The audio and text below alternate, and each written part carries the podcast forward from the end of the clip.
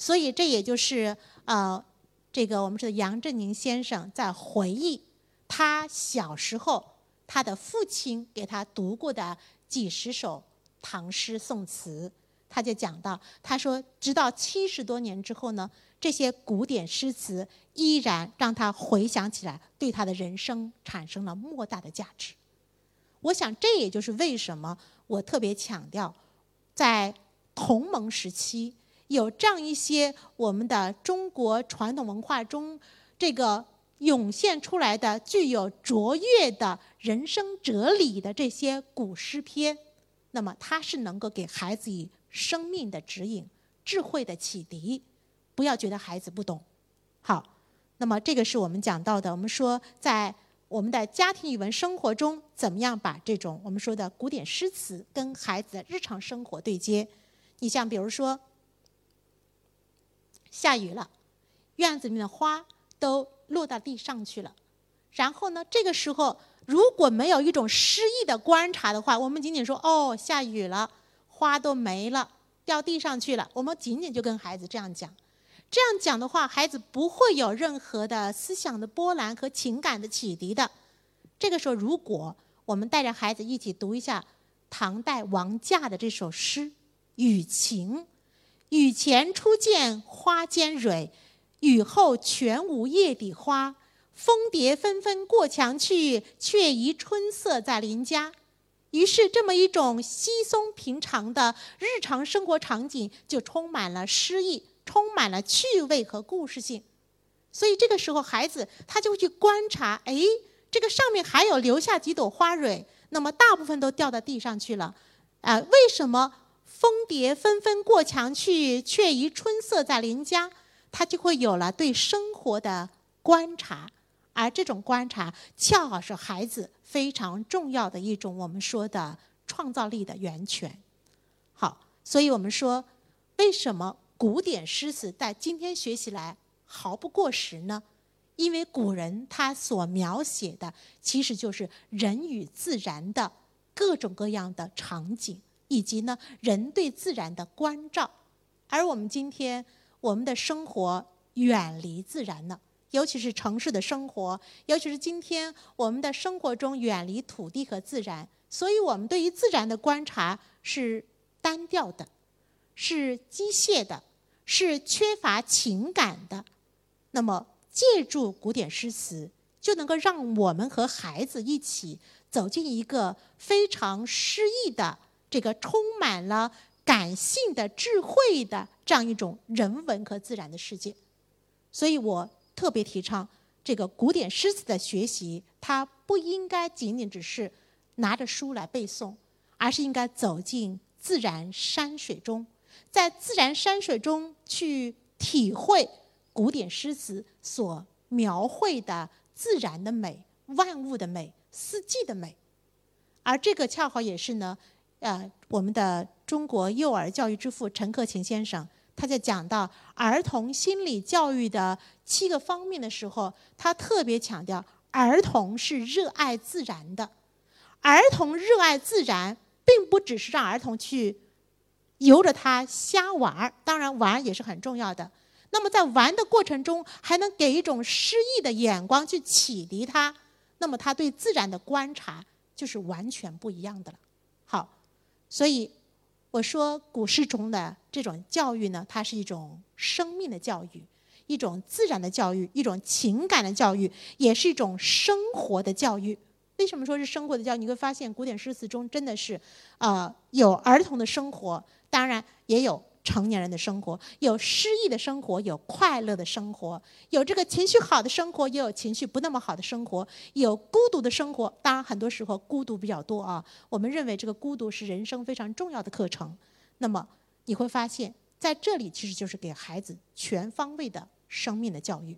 所以这是我讲到的古典诗词中，我们在语文、家庭语文生活中利用古典诗词来开发它的。生命教育、情感教育、美学教育，包括呢生活教育等等。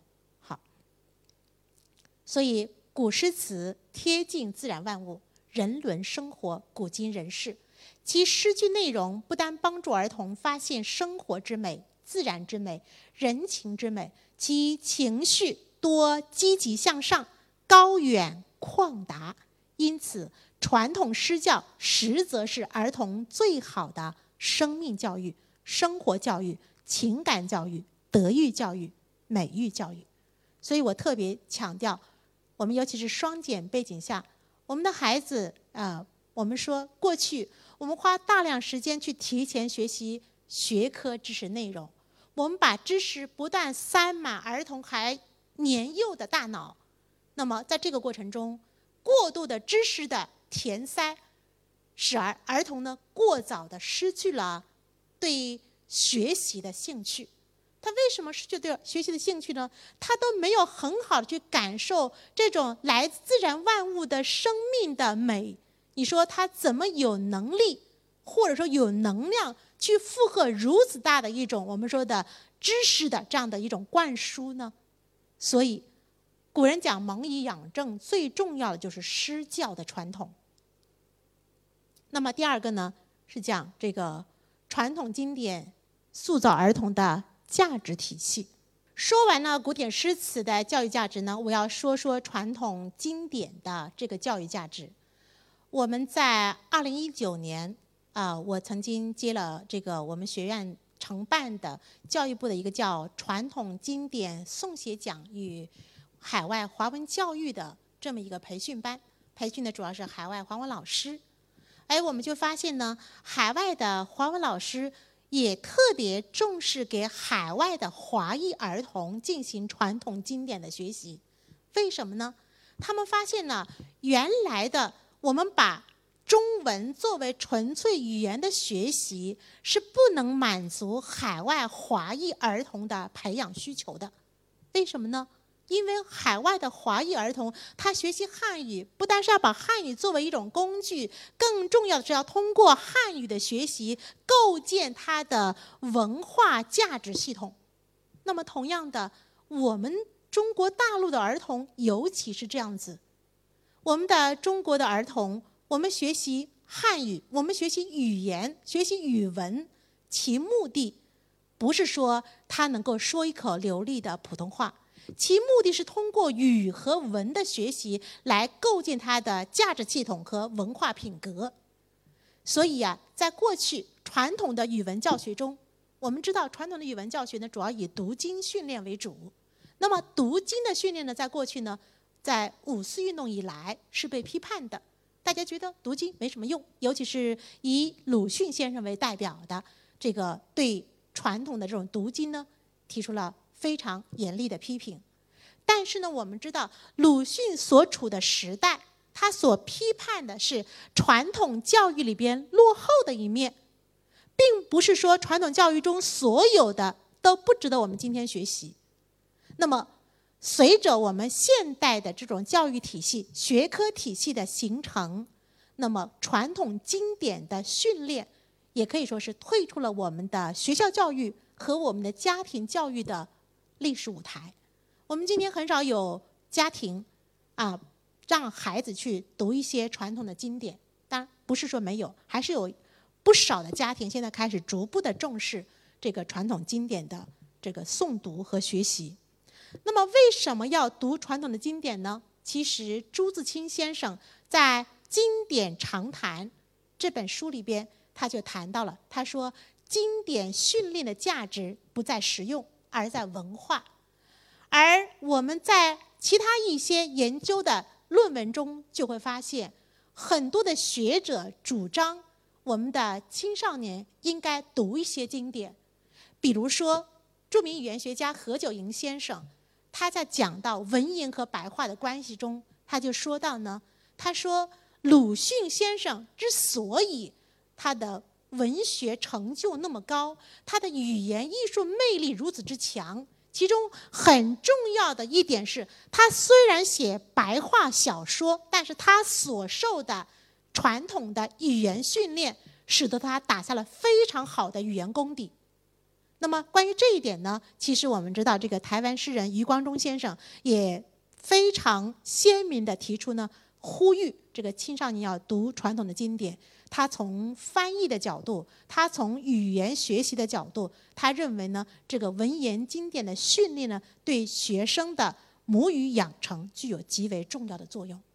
我们今天会发现呢，我们的网络语言，我们的日常交流变得越来越粗鄙，变得越来越浅陋。我们那种高雅的、富含文化意蕴的这样的一种语言表达方式，好像似乎变得一些曲高和寡了。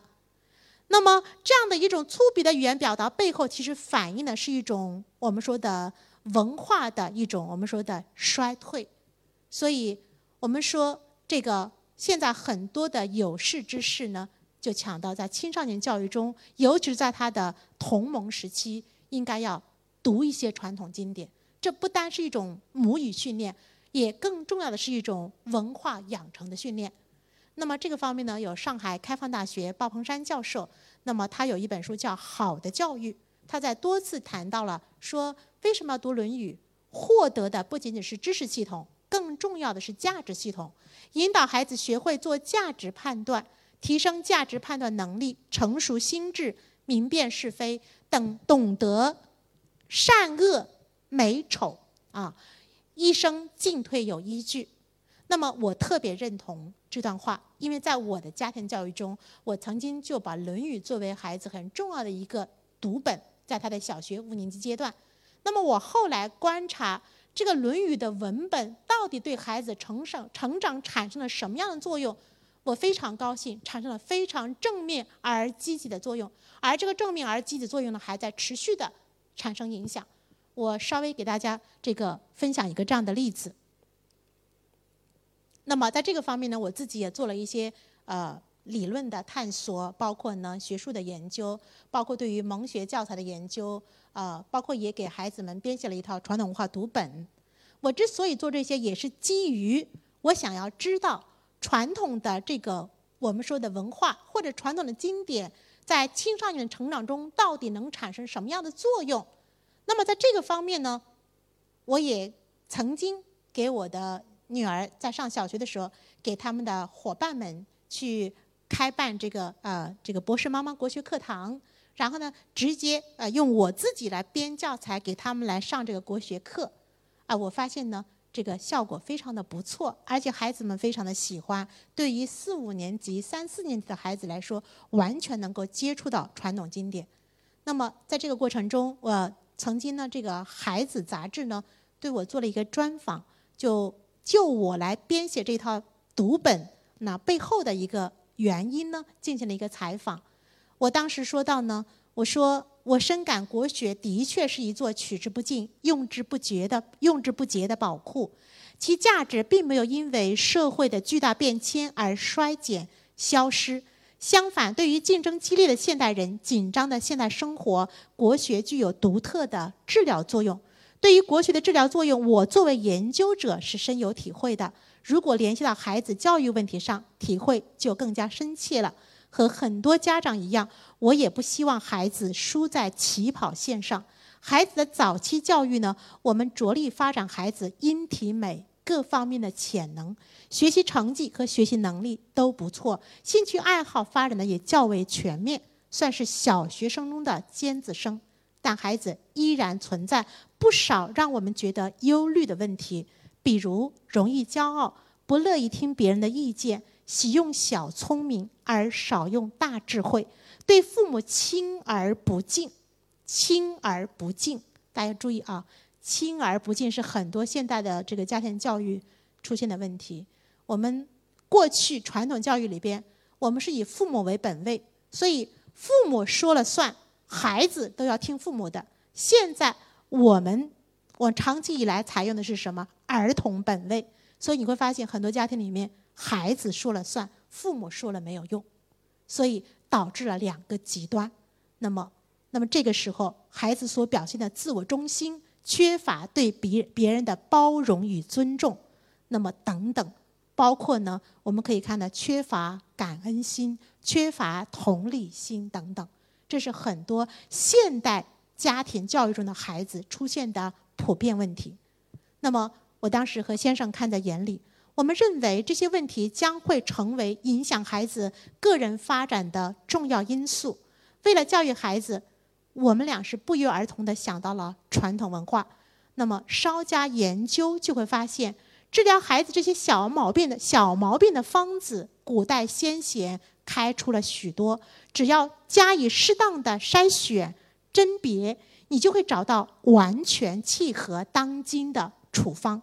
他们是如此贴切，完全没有时代久远的隔阂感，所以这也是我大概是啊，这套书是二零一五年出版的，但是我编写应该是二零一三年就开始了。像这个是二零一三年给孩子们做这样一个传统文化的一个呃国学课堂，那么当时是出于我的一种研究的实验的这样一种兴趣。我想知道孩子们到底对于传统文化是什么样的态度，他们是怎么样的去切入这个传统文化比较合适。那么，这也使得我自己在女儿的教育中，包括我现在我儿子的教育中，我越加坚信，传统文化它所开出的方子，不单能够有效的给孩子成长带来非常重要的文化养成和品格建设。更重要的是，它能够很有效地治疗父母当代父母教育的焦虑问题。为什么这样说？我稍微分享一个我女儿成长的例子，因为她现在是三啊高三了。那么这个例子是应该是五年级的。那么这个例子背后其实也反映了我们怎么样去给孩子进行品格养成的教育。那么当时呢，五年级的时候，她迷上了金庸小说，经常半夜三更躲在被窝里面这个看书。那么晚白天呢，肯定上课就是完全不在状态。那么老师也多次警告啊，但是我没有在意，我没有想到晚上睡觉他还会偷偷的这个呃这个嗯去看小说。然后呢，结果有一天晚上我这个上厕所，然后突然看到这个他的房间里面有微弱的灯光，而且还有动静，我就悄悄推开门，发现他躲在被窝里边，大概是凌晨两点啊，他在。迷这个金庸的武侠小说，那么迷的是神魂颠倒。然后呢，呃，我当时就跟他讲，我说我小时候也非常喜欢看武侠小说。我们大家知道，这个金庸一旦看进去，你就没法停下来，是不是？但是这样的小说啊，就如同毒品一样的，你不能自拔。我就跟他讲，我说武侠小说作为闲情可以看看，但是呢，不太适合一个小学生。我就跟他讲，我说我也不做别的处罚，我要求你每天早上呢，上学前读二十分钟《论语》作为你的惩罚。如果你三个月能坚持下来，每天都读，然后我会每天给他画一个范围，然后呢，而且要求每一句，比如说这一句读十遍，那你就你就画正字。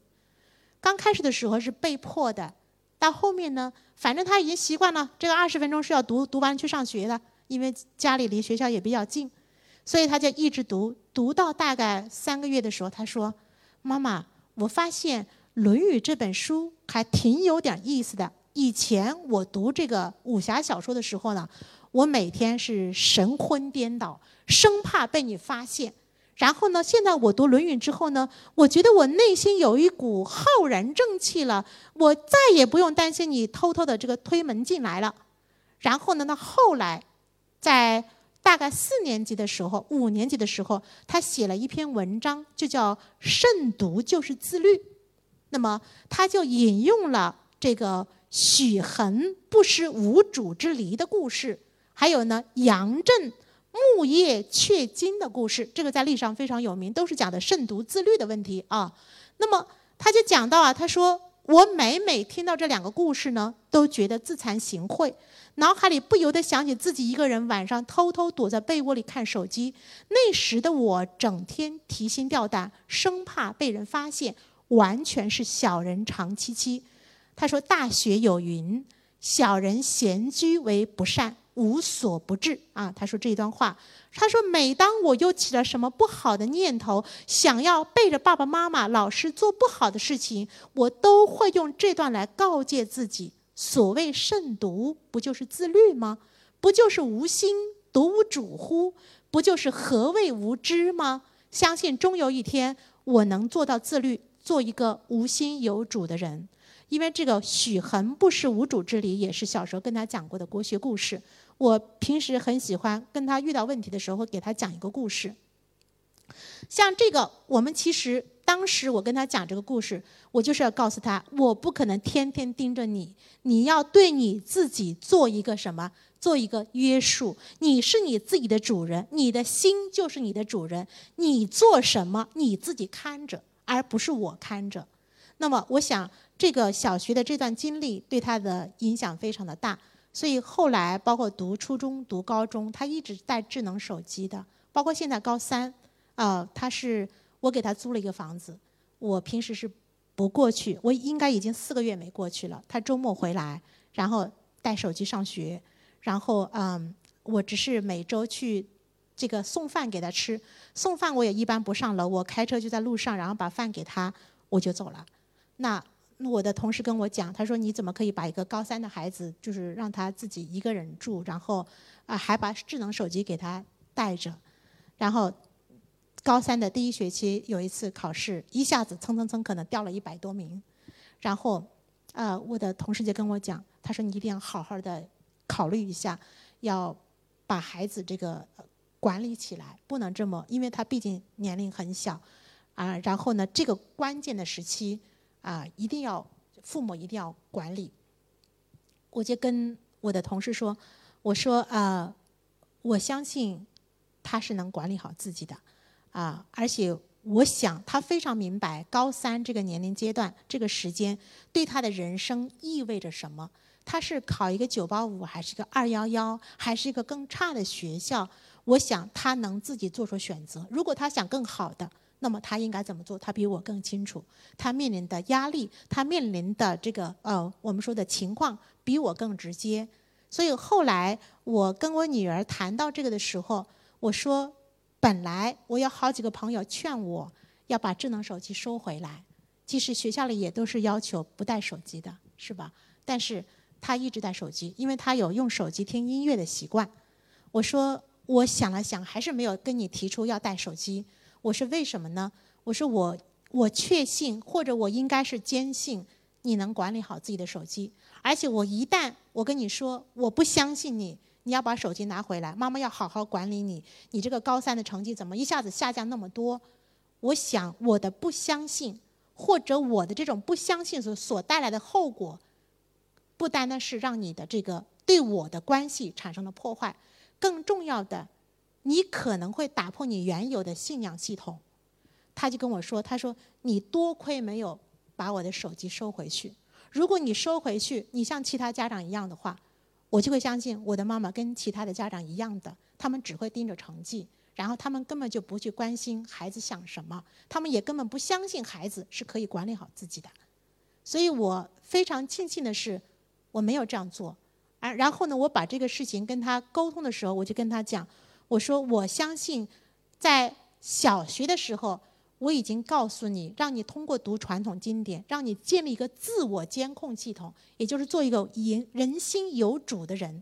因为你的所有的行为，没有谁会盯着你，你自己是自己的主人。所以，我想这样的一个我们说的慎独，传统文化里的慎独，其实就是给孩子建立一个什么？建立一个自律的系统。所以，现在很多的家长，呃，总是在讲这个孩子一定要管管什么，管这个管那个。其实我们会发现，我们最终是没有办法管理孩子，孩子是要靠自己来管理。所以传统文化里面的修身文化特别讲究慎独，就是当你独处的时候，你该怎么做？你应该怎么样的保持一种自我的界限和底线？我觉得这个东西一定要从小就教育孩子，而这种教育，我们可能自己是没有办法有这种理论的高度，传统经典就有。传统经典里面就会告诉我们如何去慎独，我们为什么要慎独？所以，我想这也是我为什么在孩子的教育中，尤其是现在二宝了，我可能其他很多东西都没有去学，但是我越来越坚信传统文化里面东西是蒙以养正最为最为有效的东西，而这个东西就成为他一生的滋养。至于他的技能，比如说这个你学个钢琴，学个其他的这个什么才艺。它也重要，但是这个重要它不是必须的。必须的是什么？必须的是做人的基本的修养、态度、价值，这个是最重要的。当他建立这样一个信仰系统的时候，那么孩子无论是青春期还是他的成年，他就会有了一个价值判断。我想，教育的最终目的是什么？是希望孩子具有一种品质，这种品质是恒定的，能够面对未来不可预测的人生。他都能够有条件、有能力去应对，那么这个才是我们家我们的家庭教育追求的这个终极目的。我们的家庭教育追求的不是说孩子考一个好大学，我们的任务就完成了，这种是错误的。我们我昨天还在跟我女儿打电话，跟她讲到，我说，嗯，考一个好大学对于人生重要，但它不是终极目的。所以我说你在高三的阶段，把每一次考试当做你人生的检验，你不要去想我万一考不上九八五怎么办，这不是你要考虑的，因为你只要关注的是当下，你有没有真正的对你的学习有更好的一种方法的指引，你的付出和努力有没有足够，你要关心的是这个。同时，你还要关心成绩掉下来了，当他在谷底的时候，你如何一点点爬上来？这种生命体验对你一辈子来说都是非常有价值的。你越关注你的考试的结果，很有可能适得其反。所以我发现这些东西其实对孩子来说是非常重要的，那么他就可能不会如此的焦虑和抓狂。好，那么所以我们说到呢，家庭的亲子教育。我今天主要是从这个语文生活的角度，我为什么这样说，也是基于我自己的、我们的、我的专业以及我的家庭教育的这样的一个案例的分析。我个人觉得，家庭教育中其实并不是什么高大上的东西，我们回归到传统本身，而不是被我们现在的当下的各种五花八门的所谓的教育的现象所裹挟。在家庭教育中保持一种定力，当然也要保持一种信念。我们就会发现，家庭教育其实并不是如此之艰难，反而在我们的家庭生活中去构建丰富而有层次、有深度的家庭语文生活，这既不费钱，也不太费力，让孩子从小浸润在优雅的汉语言文化环境中，用语文来塑造人。影响人、提升人，这是家庭亲子教育的康庄大道。我们可以做到：首先重视经典的作用，在小学阶段，父母和孩子一起诵读学习一两部传统经典，通过简单易行的经典诵读，去体会传统文化的魅力，养成基本正确的价值观念和文化品格，帮助孩子扣好人生的第一粒扣子。这个经典教育呢，应该说在中小学的学校教育中已经这个提了十几年了。但是呢，我们可以看到，现在我们的语文教科书里面的古诗文的比重越来越多，那就说明了它的价值。但是在家庭教育中，我们单靠这个学校教育是不够的。在家庭教育中，为什么要重视经典的作用呢？因为我们现在的父母和孩子，我们没有共同的。我们说的文化场域，父母的生活和孩子生活的对接，你会发现都是非常单调的。父母下了班回到家，那么在家里干什么呢？这个刷手机或者是看电视，那么能跟孩子谈论的话题极为有限。因为为什么呢？关注的点不一样啊。而在过去，我们会发现。无论是书信交流还是面对面的交流，亲子交流是有共同的话题的。这个共同话题是什么？就是古代的经典。因为父亲读的书也是儿子读的书，所以你会发现曾国藩他和他儿子写信，他为什么可以对他儿子进行教学的指导？因为读的书是一样的。父亲读过的书让儿子读，所以父亲在读之后他的感受体会，他是可以直接给儿子进行交流的。而我们今天绝大部分我们这一代的父母，我们对传统是隔阂的，是隔膜的，而我们又不太去关注孩子所学的、孩子所读的书，我们觉得对我们没有教育价值。事实上是相反的。当人到中年，我们再回到传统经典，它不但可以让我们解除很多人生的疑惑，更重要的是能够帮助我们有效的建立一个新的价值系统和文化系统，解除我们的很多人生焦虑。所以，重视经典的作用，尤其在家庭生活中和孩子去共读一两部经典，非常有价值。第二个呢，是重视诗教的作用。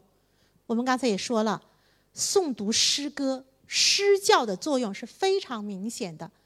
古代的传统教育中，诗歌在家庭教育和孩子的培养中占有重要的价值地位。我们今天，我们总是从公用的目的来强调孩子读什么、怎么读。事实上，对于青少年来说，最最重要的是养成教育。这个养成包括价值的养成和文化的养成，而这种养成是需要不断的涵养。而诗歌中的巨大的我们说的启发性情、开发性灵的这样的一种教育价值呢，对于我们今天的儿童依然是有非常重要的意义的。那么第三个方面呢，我们就说是加强父母自身的教育，让父母的言传更为有效。我们说现在很多的父母经常说，跟孩子一说话开口，孩子就不愿意听。我们要反思。我们说的东西有内容吗？有思想吗？有文化吗？如果没有，我们应该加深自己说话的内容。那么第二方面，我们说话的方式有艺术吗？当然，很多人说，呃，我不是学这个专业的。